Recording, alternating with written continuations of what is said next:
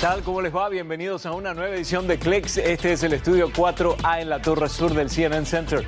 Yo soy Guillermo Arduino y estos son los titulares para esta edición de Clicks. Bueno, si viajan tanto como nosotros, desde ahora se podrán cruzar con este robot asistente, una ayuda en el aeropuerto. Y hoy, además, Samuel está en Londres con este anticipo. Samuel. La inteligencia artificial en el desierto, un panorama desde Dubai, hoy en Clicks. Y estaremos con Samuel, además, un auto que cuesta 6 millones de dólares, el nuevo Bugatti Divo. Unos pocos lo podrán conducir. Dissolve, stand by camera 2, turn off the nano walk lights. In 3, 2, 1, dissolve, push. Le agradecemos a Victoria Schlesel en la dirección hoy. Poco a poco se van conociendo más detalles sobre la detención de este ex ingeniero de Apple que fue arrestado con información sensible de la empresa. Los datos tienen que ver con el proyecto de vehículos autónomos. El empleado es chino, se llama Xiaolang Shang, quien fue detenido en un aeropuerto de California. Pero lo interesante del caso es que Zhang había trabajado en Apple hasta mayo pasado y estaba por comenzar un nuevo trabajo en la empresa china Xiaopeng Motors con proyectos de autos conectados.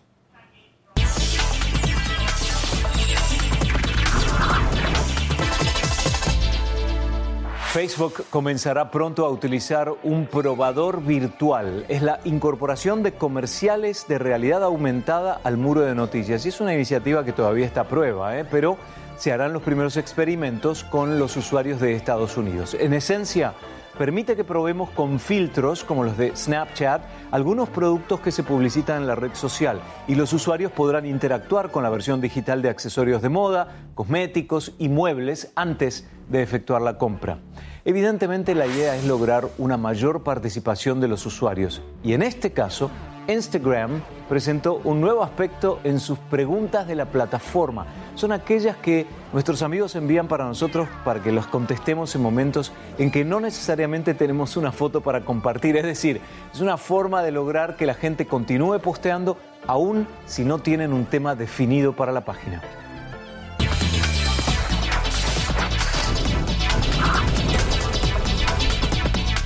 Y si ustedes viajan en avión, ¿no se han preguntado por qué las celebridades siempre se ven bien en los aeropuertos, aún después de vuelos larguísimos? Para que cualquier persona logre lo mismo, la línea aérea holandesa KLM pone a disposición a CareE, un asistente autónomo robot que escanea la tarjeta de embarco y ayuda al pasajero con los trámites de vuelo. Las pruebas en Estados Unidos se podrán ver este año en Nueva York, en el aeropuerto JFK y en San Francisco International.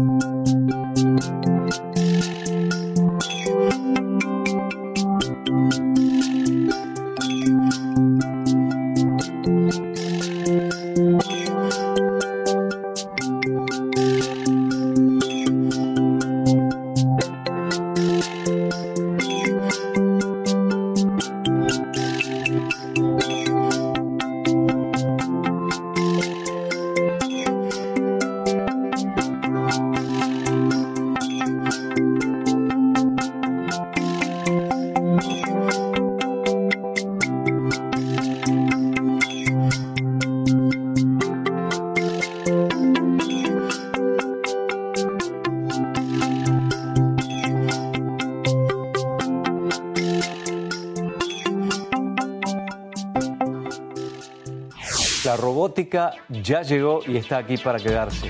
Enseguida, en unos meses nada más, estará flameando otra bandera en la luna. Y también Samuel con otro tema desde Londres. Guillermo, para entender la inteligencia artificial en Dubái hay que empezar desde muy joven. Los llevo a los Emiratos Árabes Unidos al volver de la pausa.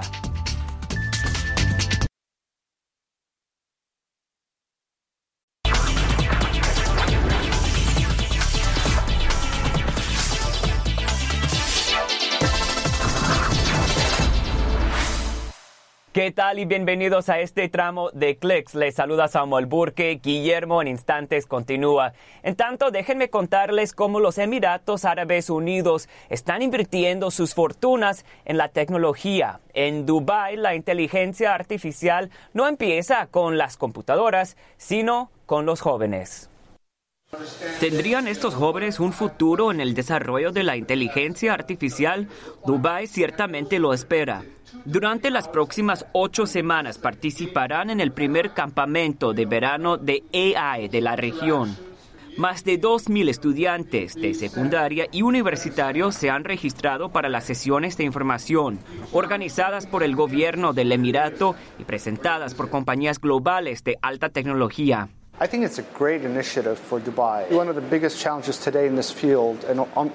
Es una gran iniciativa para Dubái. Uno de los mayores desafíos en este campo es encontrar talentos. Entonces, para una organización como IBM, esto nos ayuda a adquirir talentos y conforme estos estudiantes jóvenes aprendan esta tecnología, nos complacería mucho contratarlos. Queremos asegurarnos de que al menos el 1% de estos jóvenes se inicie y comience una startup de AI. Eso es posible. Es una situación en la que todos ganan, como gobierno y específicamente para estas empresas. La inteligencia artificial es una máquina que piensa y aprende, y Dubai ya está desarrollando tecnología innovadora en este campo. Desde este robot policial que hoy está siendo alimentado con datos que le permitirán identificar a los delincuentes en la lista de los más buscados de la ciudad para 2020, hasta un asistente virtual en línea llamado Rashid que responde a las preguntas de los usuarios sobre los servicios en toda la ciudad. También uno puede usarlo para pagar multas y facturas y establecer un negocio y las cápsulas virtuales que realizan escaneos de salud y pueden proporcionar resultados en minutos. La cápsula de AI es una máquina no invasiva, totalmente automática que examina tus principales signos vitales. La han estado construyendo y ensamblando en los Emiratos Árabes Unidos. Observan la densidad ósea, las cosas respiratorias, múltiples signos vitales planean comenzar a desplegar estas cápsulas en centros comerciales y centros de oficinas en Dubái a finales de este año.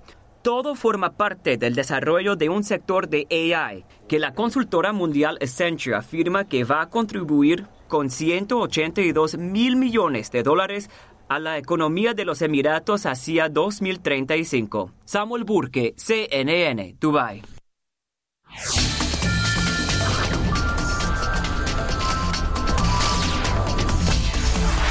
En encuentro esta semana tocamos el tema de la reputación de las marcas, aspectos como integridad, transparencia, percepción e inmediata reacción en caso de crisis son puntos clave para proteger el valor de la marca.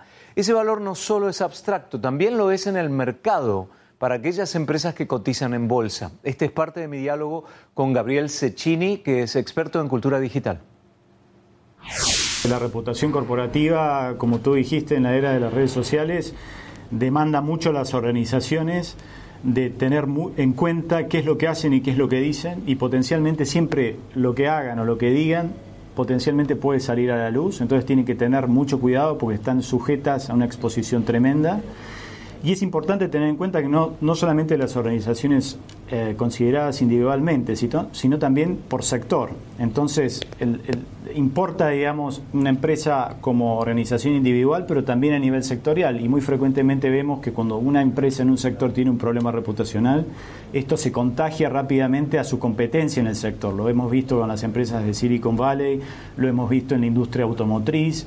Digamos, ninguna empresa debe darse por satisfecha que su competencia tiene un problema reputacional, porque muy probablemente si comparte el sector con esa empresa, algunos problemas eh, compartan. ¿no? Es decir, estás diciendo que la reputación es cambiante. Exacto, eh, la reputación es, digamos, se considera dentro de las características de una organización, es un bien intangible, digamos, es algo que es fluctuante, cambia con el tiempo. Eh, son creencias, percepciones, experiencias con respecto a una empresa que tienen consumidores, que tienen organizaciones de la sociedad civil, reguladores, autoridades públicas, la competencia. Y cambia con el tiempo, digamos. Antes era muy difícil medirlo, hoy en día hay varios instrumentos que permiten medirlo y que permiten estimar, digamos, qué proporción del valor total de una empresa está basado en la reputación. Se calcula que actualmente entre el 20 y un 30% del valor total de una empresa está sentado en la reputación, que tiene que ver con la confianza que los grupos de interés, consumidores, ciudadanos tienen en esa empresa, si son dignas de confianza por parte de ellos. Ah, y digamos, y está asentado en gran parte, digamos, en la cultura de integridad que esa organización muestra, digamos, cómo sus líderes, sus CEOs, sus ejecutivos se comportan ah, y cómo llevan adelante el día a día de sus operaciones. Y tal vez el riesgo es mayor cuanto más grande es la empresa, ¿no? Recientemente hubo un caso muy exitoso, tal vez, una salida muy elegante de la empresa Starbucks ante un problema que se viralizó y que nosotros reportamos acá en la televisión. ¿Cabe ese ejemplo como para ilustrar este tema? Sí, para mí es un ejemplo ideal, porque es un ejemplo en el cual, digamos, tenemos el vértigo, digamos, una denuncia, una, una viralización de un video en un local de esta cadena de café de Starbucks, en la cual dos usuarios de, esa, de ese café fueron expulsados de, ese, de ese local simplemente por estar sentados y esperando a que llegara un amigo. Pero, eh, perdón, la empresa reaccionó perdón, estos dos consumidores. dices usuarios, pero en realidad eh, la clave es que no eran usuarios, no estaban consumiendo y ahí es donde se genera el conflicto. Exacto, bueno, eran dos personas afroamericanas en Filadelfia, eso da un contexto del lugar donde, donde, ocurrió el hecho, y eran dos personas que se habían sentado ahí, estaban esperando un amigo, todavía no habían comprado nada. Y un empleado local los denunció. Vino la policía y los detuvo. Pero, digamos, ¿por qué detener a un potencial eh, tomador de café en tu local? Ciertamente había un componente racista, discriminatorio. El CEO de la empresa, Kevin Johnson, actuó rápidamente.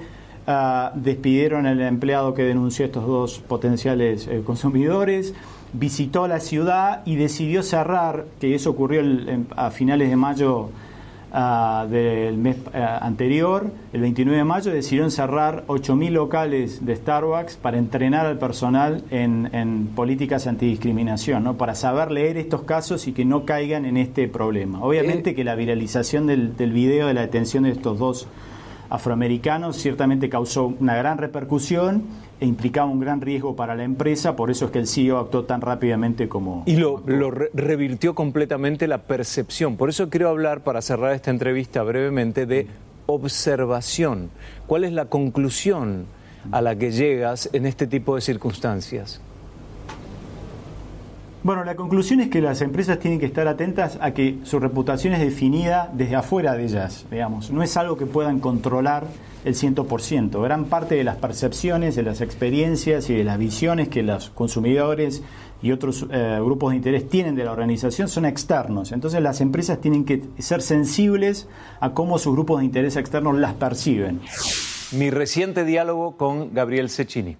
Estamos sin duda en una época de expansión espacial. Israel ahora es el próximo país que lanzará una nave espacial a la Luna en diciembre próximo y así se convertirá en el cuarto país en efectuar un alunizaje controlado. Este es además el primer aparato no tripulado que se financia en forma privada para una misión de este tipo. La nave espacial se llama Space IL y partirá desde Cabo Cañaveral en Estados Unidos en un término de dos meses nada más. La próxima bandera en flamear en la Luna será la israelí. Hagamos una pausa ahora para ponernos al tanto de las noticias más importantes.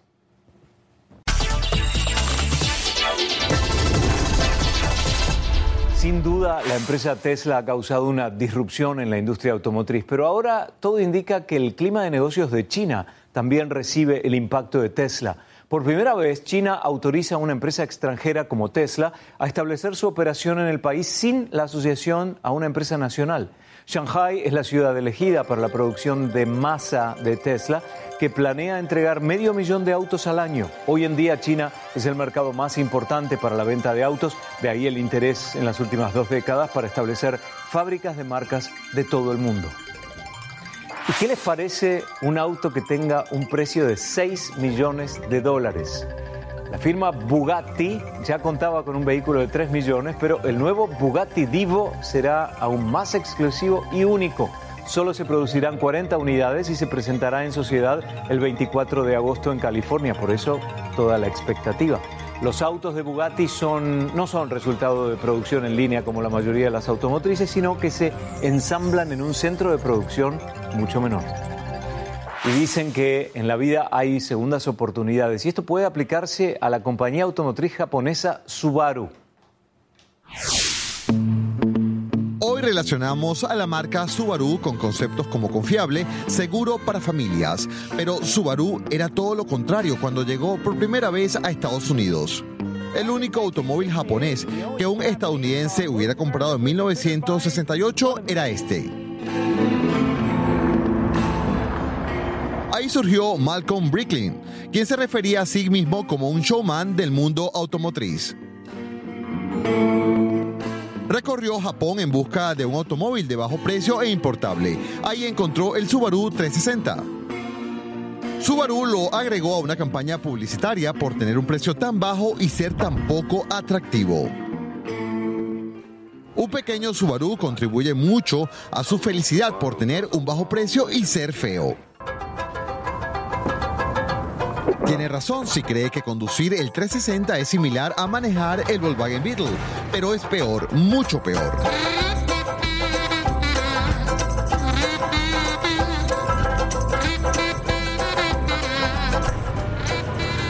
La revista Consumer Report estuvo muy cerca de decir groserías en su evaluación de 1969.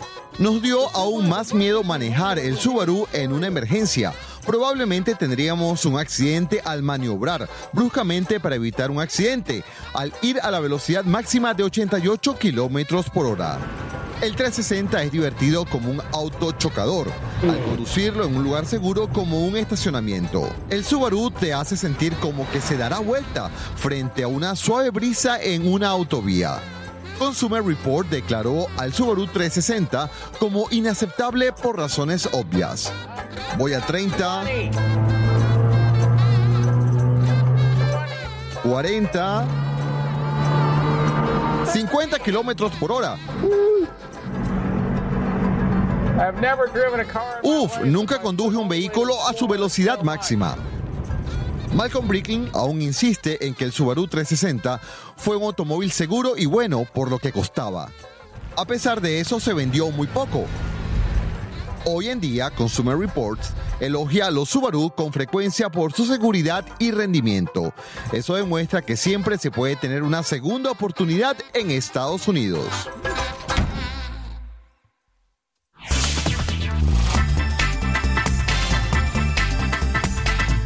¿Es posible reinventar la rueda? La respuesta es sí, y el ejemplo es esta rueda reconfigurable que adopta de manera triangular el diseño de oruga que usan los tanques de guerra. Es una transformación que ocurre en un par de segundos y que puede ser activada durante la marcha del vehículo y cuya meta es mejorar la movilidad, la supervivencia y seguridad de los vehículos de combate. Es un diseño de la Agencia de Proyectos de Investigación Avanzados de Defensa de Estados Unidos, DARPA, y de la Universidad Carnegie Mellon. Además de las ruedas revolucionarias, estos vehículos han sido adaptados con realidad aumentada y tecnología de conducción autónoma. Incluye sistemas de amortiguación a prueba de cualquier tipo de pendiente y pantallas para dar al conductor una visión ultra panorámica.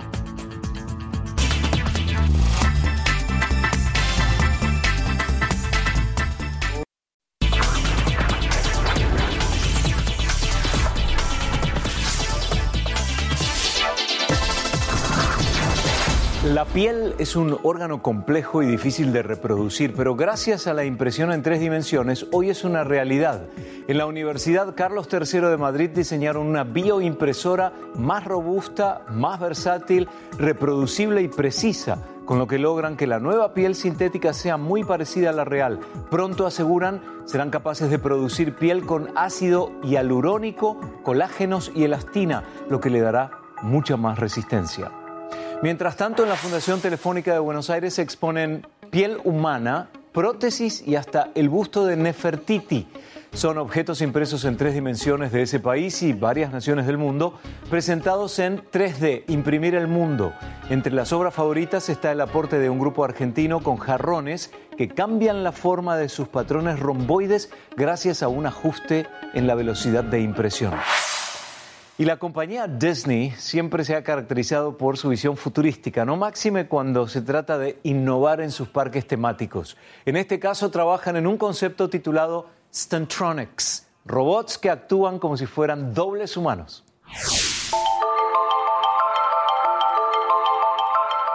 Creamos un nuevo tipo de animación, tan nuevo que tuvimos que inventarle un nombre. ¿Audio animatrónica? Así es, audio animatrónica.